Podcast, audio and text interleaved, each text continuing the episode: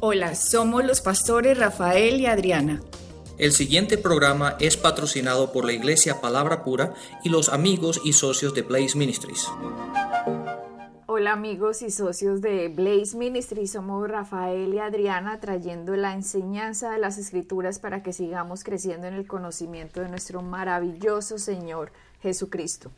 Continuamos con nuestra página web www.rafaelyadriana.com o www.blazeministries.net que los va a dirigir a la misma a la misma página, al mismo sitio web donde podrán descargar todas las enseñanzas y también pueden decirle a sus amigos para que se inscriban allí y puedan eh, inscribirse en la sección devocionales para que les llegue una pequeña porción de la escritura de lunes a viernes. Gracias por su apoyo. Son miles las descargas que tenemos de nuestra página web de diferentes países donde las personas están viendo por primera vez de qué se trataba el Evangelio de Jesucristo. Y esto es gracias a su ayuda, esto es gracias a su apoyo. Estamos llevando juntos, cumpliendo la gran comisión de ir y predicar a todas las naciones el Evangelio de nuestro Señor Jesucristo.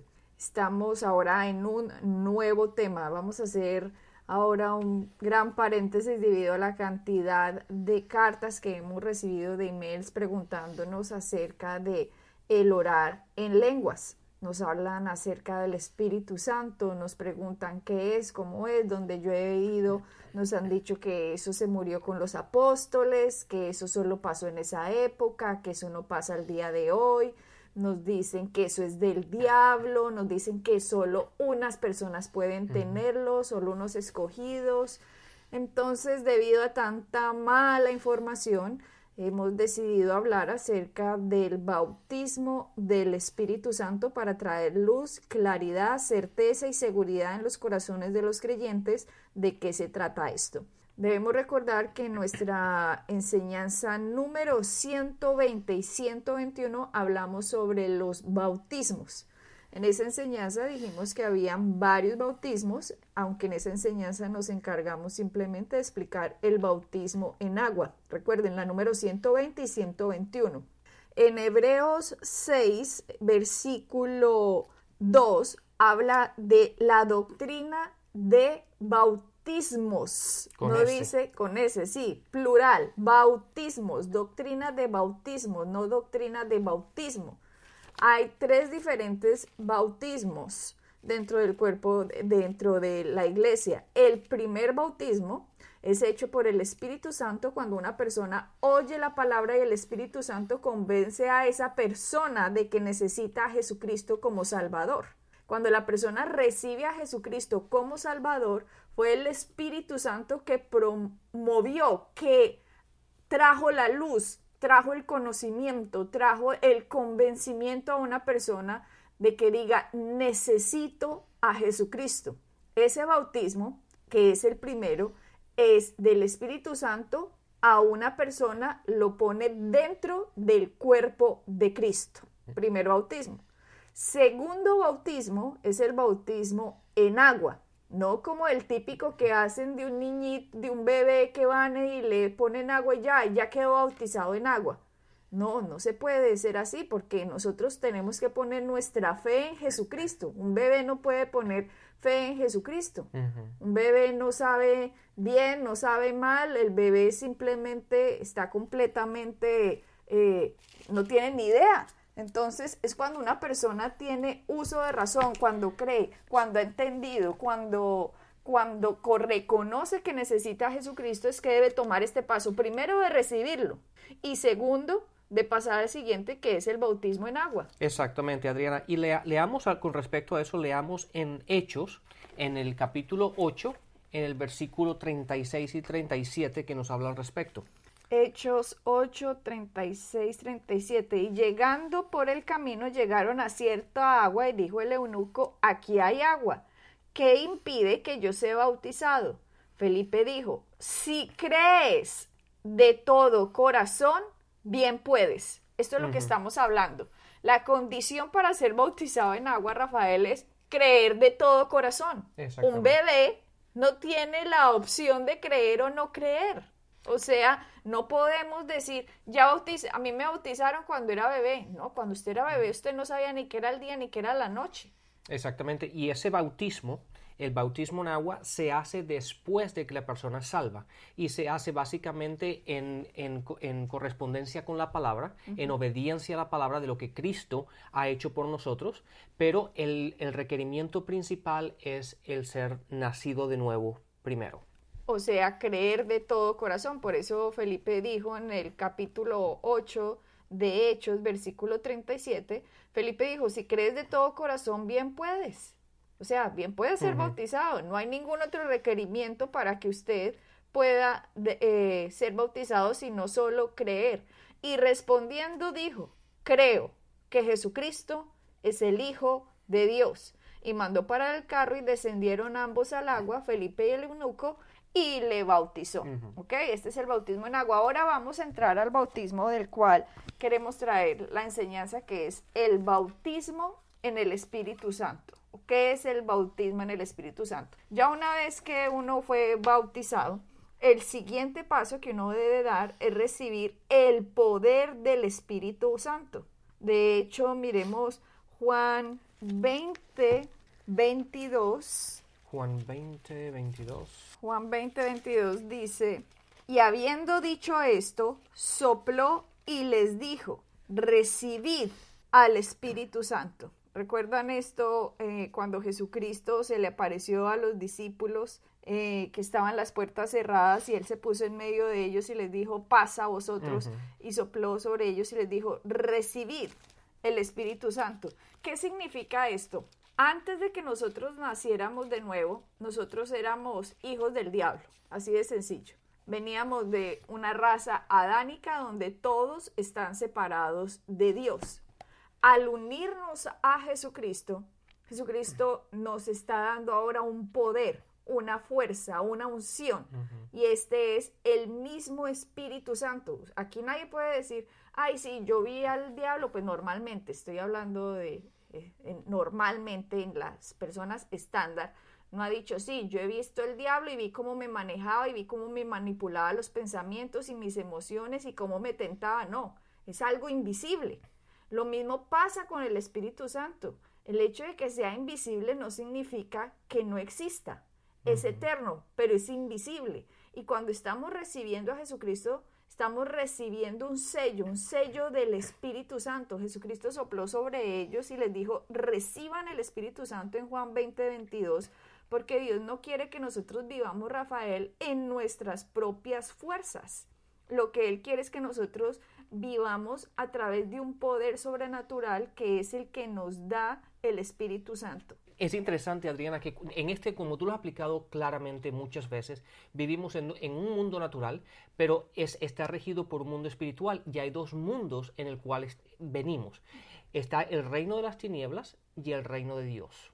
Los dos son reinos espirituales. Ahora, cuando tú, como tú dijiste anteriormente, antes éramos, estábamos regidos por el reino de las tinieblas y cuando recibimos a Cristo, cuando recibimos a Jesucristo por lo que Él hizo por nosotros, somos trasladados, como lo dice Colosenses capítulo 1, al reino de la luz, al reino de su amado, al reino de Dios. Y ahora en este reino Dios nos empodera. No solamente lo recibimos a Él, pero Él nos empodera para poder vivir una vida victoriosa en este mundo.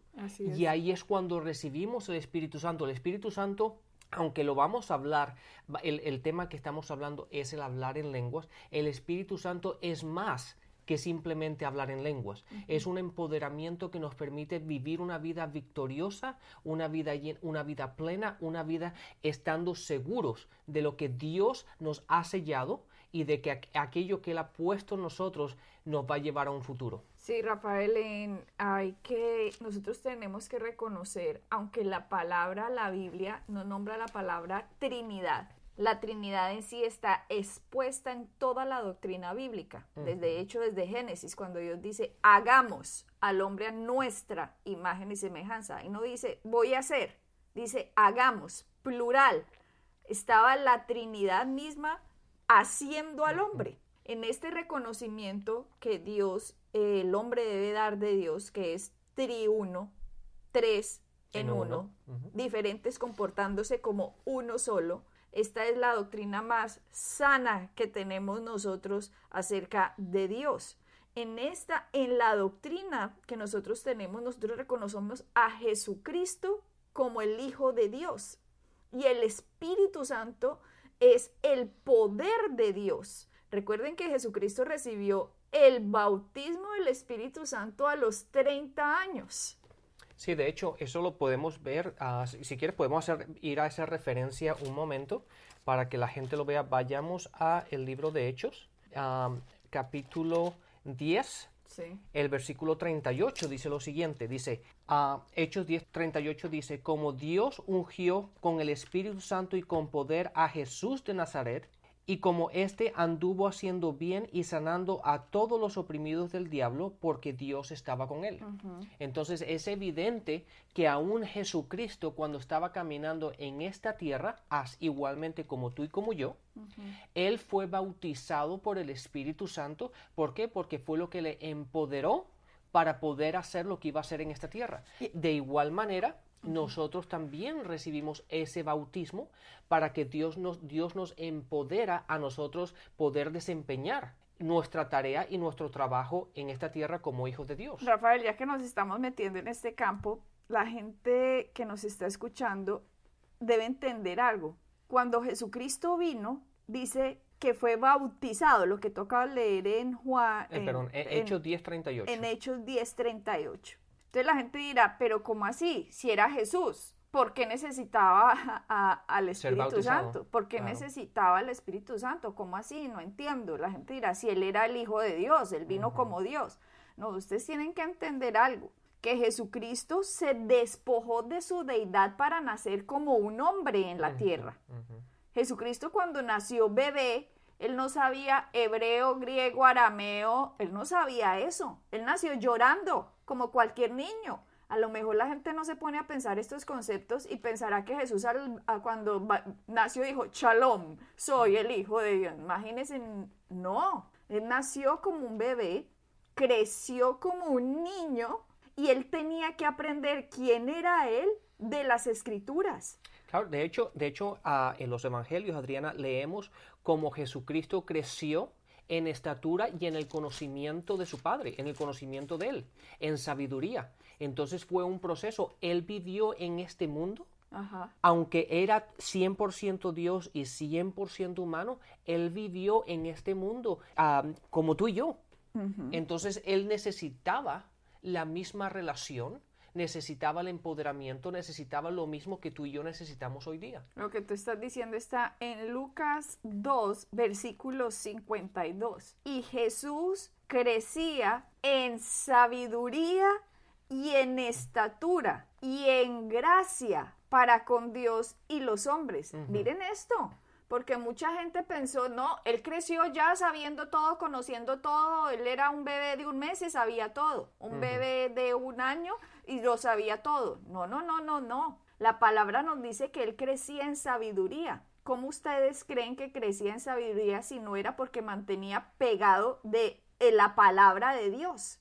Él sabía quién era cuando leía las escrituras quién era él.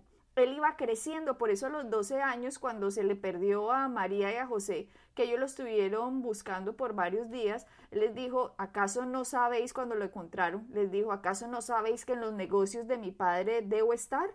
Interesante eso, sí. Jesucristo estaba viendo quién era él, Rafael, creciendo como un hombre, obviamente esta vez sin naturaleza de pecado, porque el pecado original de Adán no estaba en su sangre, pero él estaba aprendiendo quién era él en la palabra. él conocía qué eran los deseos de su padre en la palabra. Ahora a Jesús no le decían, no comas de este árbol porque ciertamente el día que coma de este árbol morirás. No, no, no, no. Ahora Jesús creció, el último Adán, bajo un sistema, bajo una forma en que ya se había desarrollado la ley de Moisés. Jesucristo creció ahora tentado en todas las cosas, como nos dicen eh, las epístolas, pero sin pecado. Y cuando creció, creció, creció, él no hizo ningún milagro. Él estaba estudiando, identificándose con su padre, reconociendo que era el Hijo de Dios, sabiendo quién era Él en las escrituras. Y me imagino cuando era niño, bebé, eh, cuando tenía cuatro años, que su madre María le tuvo que decir, tú eres el Hijo de Dios. Has nacido por la obra y el poder del Espíritu Santo. Yo no tuve ningún contacto con un hombre, con José, con tu padre para que tú nacieras. Ustedes deben entender que lo que Jesucristo vino a hacer, lo vino a hacer como hombre. Él vino a caminar en la autoridad de un hombre sin pecado, porque él nunca pecó. Y lo interesante, Adriana, déjame hacer un paréntesis en esto, porque de la misma manera como Jesucristo supo quién era por medio de las escrituras, nosotros tenemos que ir a las escrituras para saber quiénes somos también. Y, ahí está el error, y déjenme decirlo de esta forma un poco negativa, pero ahí está el error que la gente comete. Muchas veces, ¿por qué? Porque van a, otras personas, van al mundo, una vez que han recibido a Jesucristo y son nacidos de nuevo, van al mundo a ver quiénes son cuando las escrituras mismas hablan de nosotros, nos dice quiénes somos, cómo debemos funcionar, en qué creemos, qué, qué es lo que somos, cuál es nuestra función, cómo nos vamos a desempeñar en este mundo, cómo somos empoderados y cómo tenemos la victoria. Las escrituras no, hablan de nosotros y es por medio de ellas donde nosotros tenemos que saber de la misma manera como Jesús supo cuál era su destino, cuál era su llamado, cuál era, qué era lo que él venía a hacer y el propósito por el cual él vino estaban en las escrituras. Y de la misma forma nosotros encontramos nuestro llamado, quiénes somos y, cuál, y qué vamos a desempeñar en este mundo en las escrituras también. ¿Qué era lo que estaba buscando Satanás? Sacar a Jesucristo de las escrituras. Por eso le decía, eh, tírate de aquí este pináculo, arrodíllate, adórame y todo lo que me fue entregado, toda esta autoridad, te la daré, dice en Lucas. ¿Qué estaba buscando Satanás? Estaba buscando que el último Adán también cayera como el primero. Si Jesucristo hubiera caído, yo no sé si ustedes se imaginan esto, a veces a mí me gusta pensar mucho más allá de las situaciones que pudieran pasar. Si Jesucristo hubiera hecho eso, Rafael, el universo se hubiera destruido, hmm. porque la palabra dice que todas las cosas se sostienen por el poder de su palabra, de su integridad. Dios es justo, Dios es legal. Si Jesucristo hubiera fallado, Rafael, el universo entero se hubiera destruido. Se hubiera destruido. Wow, eso está, ese punto está muy, muy interesante. Y si lo pones a pensar así, yo sé que nos estamos desviando, Adriana, nos estamos desviando del tema, pero cuando llegamos, cuando llega al jardín, al final que llega, llega el momento en que se va a enfrentar a la cruz y, está, y empezaba a sudar. Y la palabra dice que la intensidad por lo cual se estaba, a lo cual se iba a enfrentar empezó a sudar sangre, entendiendo ese punto que tú acabas de decir, el peso. El peso tan tremendo que tenía la, batalla tan tremenda en la cabeza, en su, en, su, en, su, en su cabeza, en su mente, de que él sabía que solamente con una palabra se acababa todo y se acababa el sufrimiento, se acababa todo, todo, todo. Sí, con, si él le decía, Padre, yo no estoy dispuesto a ir a la cruz, dejemos que los humanos queden en manos de Satanás, me quiero ir contigo, no quiero pagar el precio, prefiero no recuperarlos. Con una palabra de él se hubiera acabado. No hubiera habido cruz, no hubiera, no hubiera habido resurrección, no habría pasado del reino de las tinieblas al reino de la luz, no habría nueva nación santa, Dios no nos hubiera podido recuperar a lo que se estaba enfrentando Jesús. El peso tan, tan tremendo. El peso del universo que estaba llevando en este momento. El peso, Rafael, del orden cósmico que existe. Y le dijo, Padre, si es posible, si hay otra forma a lo que me voy a enfrentar ahora en la cruz, que es separarme de ti, llevar yo algo que yo no he hecho. Lo que él estaba, Rafael, pensando, ese peso que lo llevó a un estrés tal que gotas de sangre, nos dicen las escrituras, que eso solo pasa cuando los vasos sanguíneos se rompen por la capacidad de estrés que una persona pueda llegar a tener. Él estaba pasando eso y le dijo, pero no mi voluntad, sino la tuya. Como quien dice, si no hay otra forma, que no la hay, yo lo sé, estoy dispuesto a morir por esta humanidad. O sea que ahí se unieron ellos, Padre, Hijo y Espíritu Santo, para salvar la humanidad. Dios primero que todo no lo hubiera tenido que mandar, porque la escritura dice, porque tanto amó Dios al mundo que dio. Pues él hubiera podido decir, yo no les voy a dar a Jesús, ya se perdieron, ya, ustedes escogieron, chao. Jesús no hubiera tenido por qué venir. Claro, pero porque él, de la misma manera él tuvo que aceptar el reto, aceptar la, la misión, pongámoslo así. él tuvo que decir, no mi voluntad, sino la tuya. El Espíritu Santo no lo hubiera tenido por qué empoderar, pero aquí estaban funcionando como uno para la salvación del hombre, Rafael. Y en esa salvación del hombre, Jesucristo creció y creció en sabiduría, como nos dice Lucas bueno, 252 creo que era. 2.52, que a lo mejor la gente dice, creció en sabiduría, no pues creció sabiendo todo. No, él no creció sabiendo todo, vuelvo y les digo, él nació llorando, él no salió hablando hebreo. Él creció en sabiduría sabiendo quién era en la palabra, pero hasta sus 30 años fue que hizo el primer milagro. Él no hizo milagros esos primeros 30 años. Y, y- y es interesante, Adriana, también, ahora que dijiste eso, que primero de que empezara su ministerio y empezaron los milagros, a el bautismo del Espíritu Santo vino primero. el empoderamiento del Espíritu Santo vino primero a Jesús. ¿A qué edad? Nos muestra la escritura a los 30 años. Recuerden que el primer milagro que hizo fue convertir el agua en vino. Pero ese milagro fue del- después del empoderamiento. O sea, primero vino una identificación perfecta de él con las escrituras. Él es la palabra, mejor dicho. Jesucristo es la palabra hecha carne. Él entendió quién eran las escrituras. El Espíritu Santo vino a él y lo empoderó a como tú nos leíste en Hechos, que dice, vino a hacer bien y a sanar a todos los que estaban oprimidos por el diablo. Exactamente. Y Adriana, de la misma manera como pasó con Jesucristo, Jesucristo al, al final le dijo lo mismo a sus discípulos. En Hechos 1.8, hablando a sus, discípulos, dijo, pero recibiréis, eh, le estaba diciendo que tenían que esperar por lo prometido, que era el Espíritu Santo.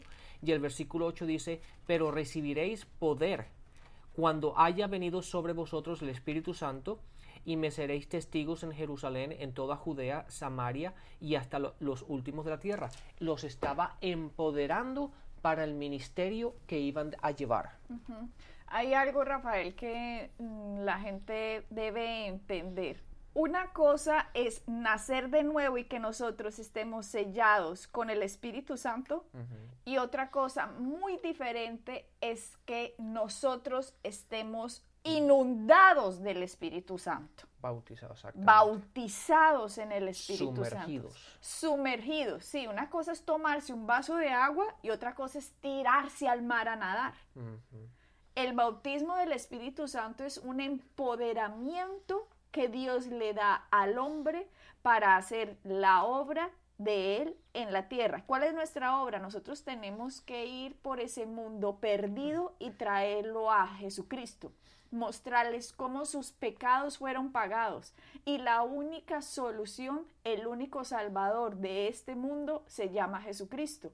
Para eso necesitamos el Espíritu Santo, que Él es el que nos enseña, nos dirige, nos muestra cosas por venir, el que nos instruye. Él está dentro de nosotros. A veces uno se toca, uno a veces sabe cosas internamente que no sabe en el cerebro. Cuando digo internamente es algo así como una sensación en la boca del estómago, es como algo que uno sabe, conoce. Es el Espíritu Santo dentro de uno. Pero hay como decíamos, como empezamos este programa en Hebreos 6, dice la doctrina de bautismos. Entonces, el primero dentro del cuerpo de Cristo es hecho por el Espíritu Santo. El segundo es hecho por algún creyente que lo bautiza en agua a una persona que recibe a Jesucristo como Señor y Salvador. En obediencia a las Escrituras. Y el tercer bautismo es el bautismo del Espíritu Santo.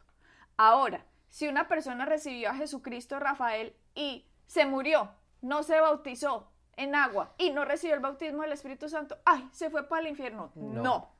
La respuesta es no, porque usted fue comprado en el momento en que recibió a Jesucristo como Señor y Salvador. Correcto. Nosotros hacemos el bautismo en agua y hacemos el bautismo en el Espíritu Santo como el empoderamiento del, del, Espíritu Santo, como empoderamiento para caminar en esta tierra y saber los asuntos y manejos en esta vida por medio de la palabra. Exactamente. Entonces queríamos hacer este, este programa como una introducción. introducción antes de entrar a hablar del bautismo del Espíritu Santo, como lo vemos en el libro de Hechos, cómo los apóstoles eh, lo realizaban y cómo la evidencia del bautismo en el Espíritu Santo es hablar en lenguas.